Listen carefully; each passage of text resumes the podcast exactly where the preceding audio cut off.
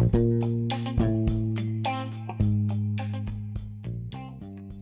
んにちは。Today Island ではカリフォルニア、ベイエリアで働くソフトウェアエンジニアが気になったトピックを紹介しながらトレンドを追っかけていきます。今回は Amazon プライムビデオにおいてストリーミング監視システムをマイクロサービスからモノリスに付け入れ替えたというブログ記事をもとに我々がシステム設計において肝に銘じるべきことについて話しました。それではどうぞ。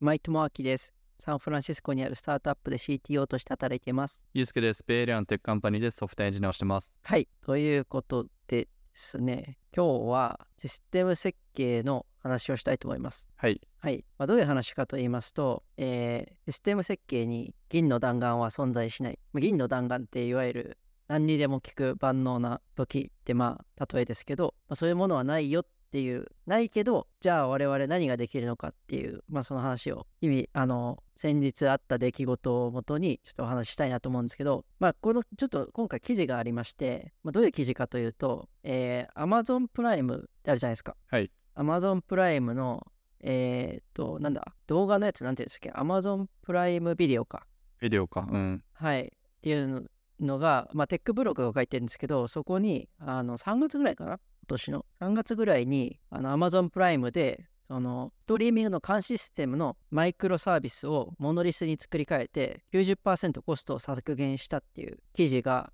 また出たんですよね。うんうん。まあ、この記事ご存知ですか？いや、見てないですね。はい。あの、まあ、要は AWS、Amazon ってマイクロサービスとか、えっ、ー、と、なんかサーバレスとかままあ、すごい、まあ、押してたわけじゃないですか。うん、ですけど、まあ、モノリスに作り変えて90%コストをカットしたっていう。まあ、ちょっとこれ、結論から言っちゃうと、この記事自体がクリックベイトなんですよね。あの、うん、なんていうんですか。えー、っと、日本語で言うとなんだ？クリックベイトは、えー、タイトルが釣りみたいな。ああ、タイトルが、まあ、はい。あの、なんですけど、まあ、これを見てですね、いろんな人が、まあ、反応したわけなんですよ。特にその、えー、一番有名なのが DHH っていうあのですね Ruby on Rails の作者の人で、まあ、ずっとそのモノリス的なのをしてる人が、まあ、直後にブログ記事を書いて Amazon すらそのサーバーレスやマイクロサービスを使いこなせてないみたいな、うん、もうだからこのマイクロサービスとかサーバーレスっていうのは結局役に立たないんだみたいな感じの、まあ、結構批判的な、まあ、彼はもちろんそのモノリスとか Ruby on Rails の、なんていうんですか、スペシャリストというか、まあ、それをもう全力で推してる人なんで、まあ、当然のようにそうやって言うんですけど、まあ、あんまりその記事とかも読んでない人たちも結構そのタイトルに反応してサーバレス終わったとかマイクロサービスはもうダメだとか、まあ、いろんなその批判的なですね、コメントがまあ、出てきてたっていうところなんですけど、ちょっともうちょっとこの記事の概要をですね、先にちょっと説明して、実際のところどうだったのかっていうまず話をちょっとしたいんですけど、えー、記事のあの話、もうちょっとちゃんとブログを読んだ上で話を紹介すると、えー、まあ、まずこの Amazon プライムの、えー、システムってどういうものかっていうと、さっき言った通りで、ストリーミングの品質を監視するシステムなんですよ。要は、えー、動画を視聴していったときに、なんか動画って時になんかこう、ジャギーになったりとか、なんかブロック落ちたりとかするじゃないですか。ああなった時に、それを検知して、それを改善するような、まあ、トリガーを発行して、まあ、画質を元に戻すみたいなことをするシステムなんですね。だからこう、うん、いろんな人たちが、まあ、世界中で見てるわけなんですけど、それをバーってリアルタイムでモニターしてるんですよ。で、それをこう、一個のストリームとして受け取りつつ、画像とあと音とですね、音のフレームみたいな、バッファーみたいな形で受け取って、それを machine learning で、えっ、ー、と、チェックして、でなんか問題がありそうだってことを machine learning で判断したら通知みたいのを出すみたいな仕組みなんですね。で、これは全部最初のシステムっていうのは、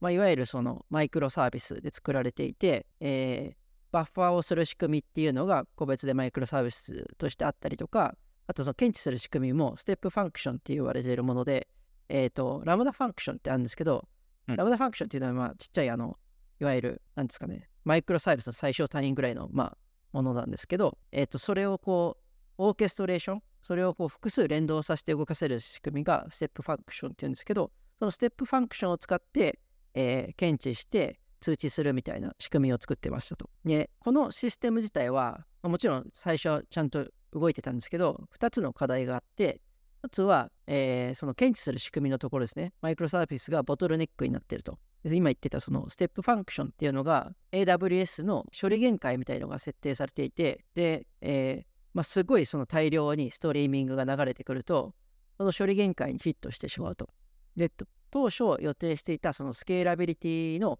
5%ぐらいしか、あの実はカバーできないっていうことがまあ分かったと。で、かつ、えー、と Step Function って、その今言った通り Lambda function を連ねていくんですけど、その Lambda function 同士をこう状態を渡すごとに課金されるんですよね。そうすると、リアルタイムでめちゃくちゃデータを集めてると、で、ステートってどんどん変わっていくから、1秒ごとのそのステートみたいのをどんどん管理していくから、まあ、めちゃくちゃお金かかると。うん。で、もう一個の問題が、バッファーのキャッシュで、さっき言ってた通りで、その画像と音声のデータをこう、取ってきて、それをあの machine learning で検知するみたいなことやってるんですけど、まあ、画像を取ってくるところですよね。映像映像からそのバッファーとして取ってくるみたいなところがあるんですけど、それがその、まあ、それなりに重い処理なので、マイクロサービスって別システムにして、えーと処理後のデータを S3 っていう、まあ、要はストレージですね。ストレージに置いてますと。です。えっ、と、他のその Step Function からそのストレージの方をチェックしてモニターするようにしたんですよね。でそうすると、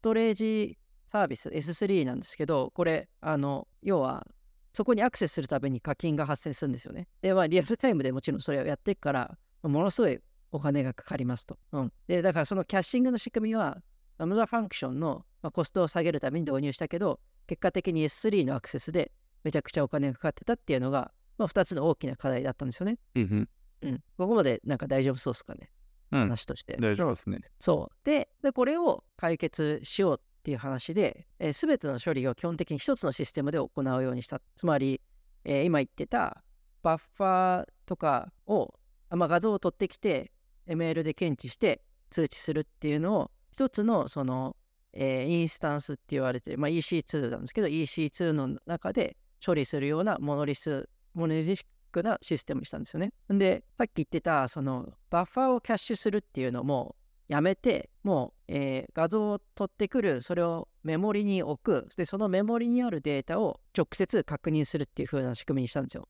でつまり、もう、あの物理的なキャッシュ機構っていうのが必要がなくなって、その部分のコストは全くなくなったし、あとシステムとしてもめちゃくちゃシンプルになったんですよね。もう、全部そのうん順番に蓄次処理するみたいな形になるから、あの、キャッシュいらないですとか、まず、そのフローも分かりやすいですとか。で、まあ、その辺はもちろんバッチリなんですけど、ただその、インスタンス自体で、まあ、1個のモノリシックなシステムになったんで、結局、スケールアップしかできないんですね。スケールアウトができなくなるっていう。あの、まあ、スケールアップっていうのは、要は、メモリー増やすとか、CPU を強くするとか、まあ、そういうところになるんですけど、それしかまあ基本的にできなくなって、それはそれでまたあの上限にヒットしてしまうってことで、結局そのフロントのところにLambda function を置いて、で Lambda function でこう、えーデータをさばいて、で複数のインスタンスを立てるんですよ。同じ仕組みの複数のインスタンスを立てて、まあ、ロードバランサーみたいな感じですね。でその Lambda function を経由して、こうデータを各インスタンスに渡して、まあ、さばくようにして、まあ、スケールアウトできるようにしたっていうのが、まあ、今回の解決策で、まあ、結果的に90%のコスト削減になったし、えっとスケールアウト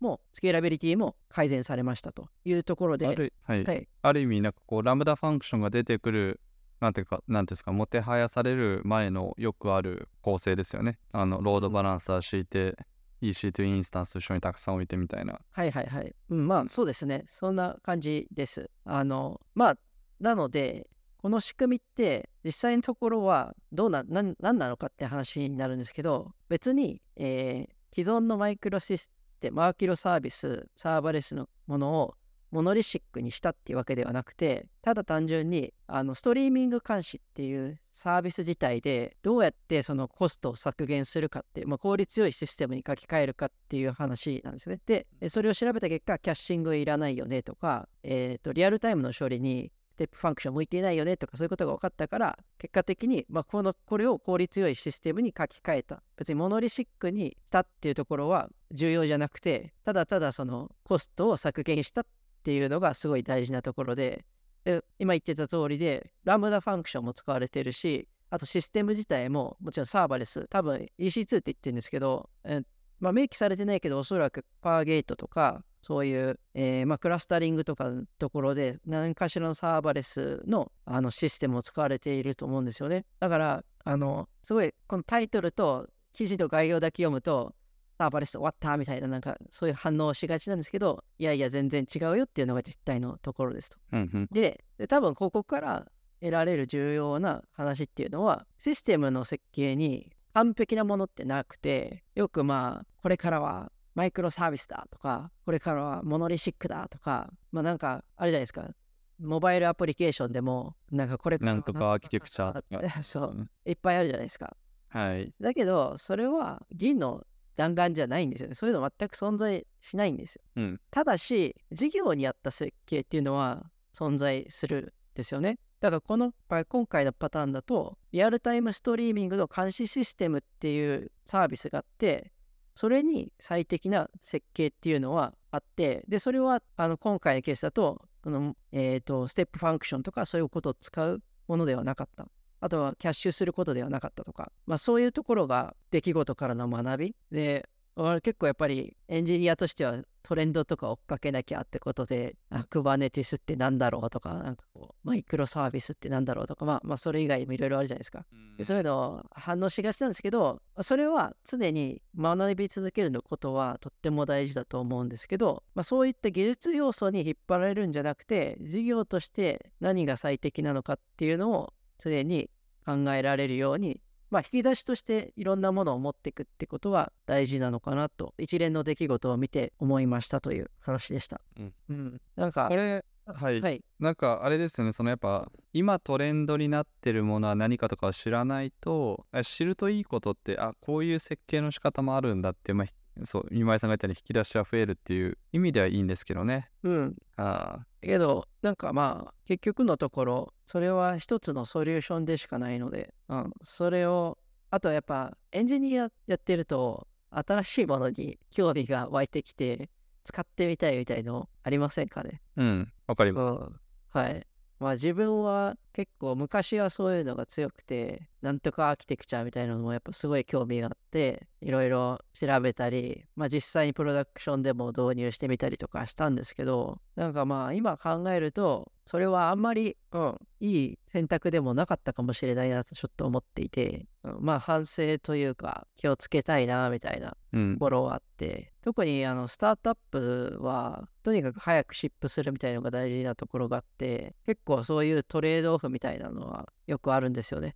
あの設計にまあ妥協するというかまあとりあえず一旦動くものを作るみたいなところとかはあるんですけどまあそれはそれでいいのかなっていうのは常に最近というかまあずっと思っていてそれはなぜかっていうと事業に合った設計だからだけどまあもちろんそこから事業が大きくなったらそういうものっていうのはどんどん変えていかなきゃいけないですし、まあ、だから変えられる仕組みみたいのはちゃんと検討しておくとかは、まあ、大事かなみたいな、うんうん。まあ、そんな風にはい。どっちかというと、あれですよね。まあ、うちもちょっと似てるのは、えっ、と、新しいフレームワークとかが出てくるときって、えーお試しビルドフェーズ、お試しプロダクトに使ってもらうフェーズ、リコメンデーションフェーズ、で、えっ、と、カンパニーで今日みんな使ってねフェーズみたいな分かれてるんですけど、やっぱ最初のフェーズのプロダクト、あの、プロダクトインフラストラクチャーとかって荒いですよね。あの、荒いし、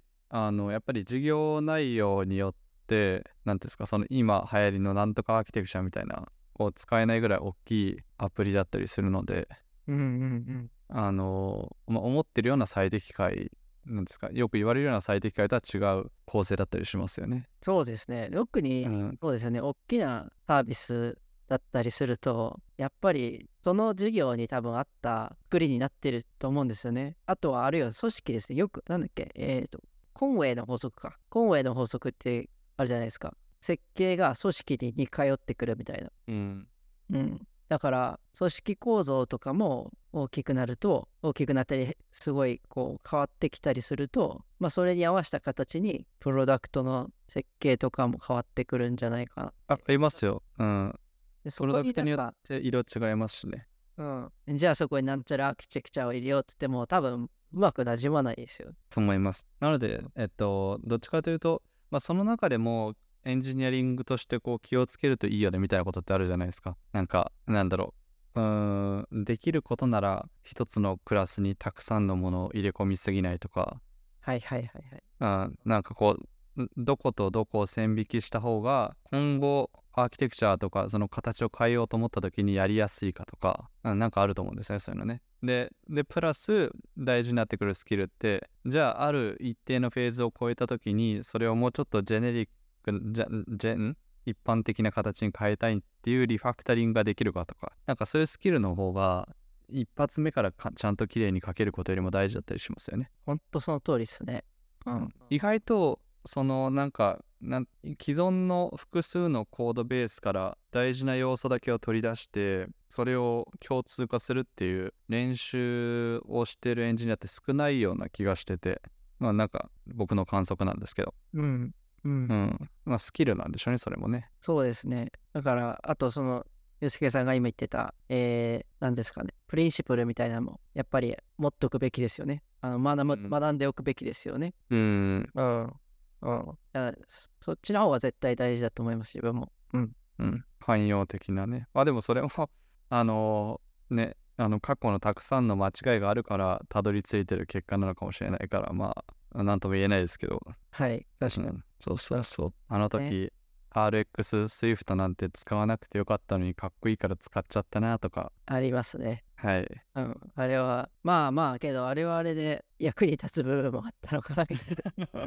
そうそう、ちょっとこう、言ってみますけど。うん。うんけど、そうですよね。ほんと、おっしゃる通りで。はい。そんなところで、はいよ。ろしいでしょうか。はい。えー本日はシステム設計に銀の弾丸は存在しないという話をしました。よかったら感想をハッシュタグ todayislandfm でつぶやいてください。それではありがとうございました。ありがとうございました。これタイトル、我々のこのタイトルはクリックベイトではないんですかね？あ、どうでしょう クリックベイトかもしれない。はい。いいんです。いいんです。いいですね。はい。はい。ありがとうございます。ありがとうございました。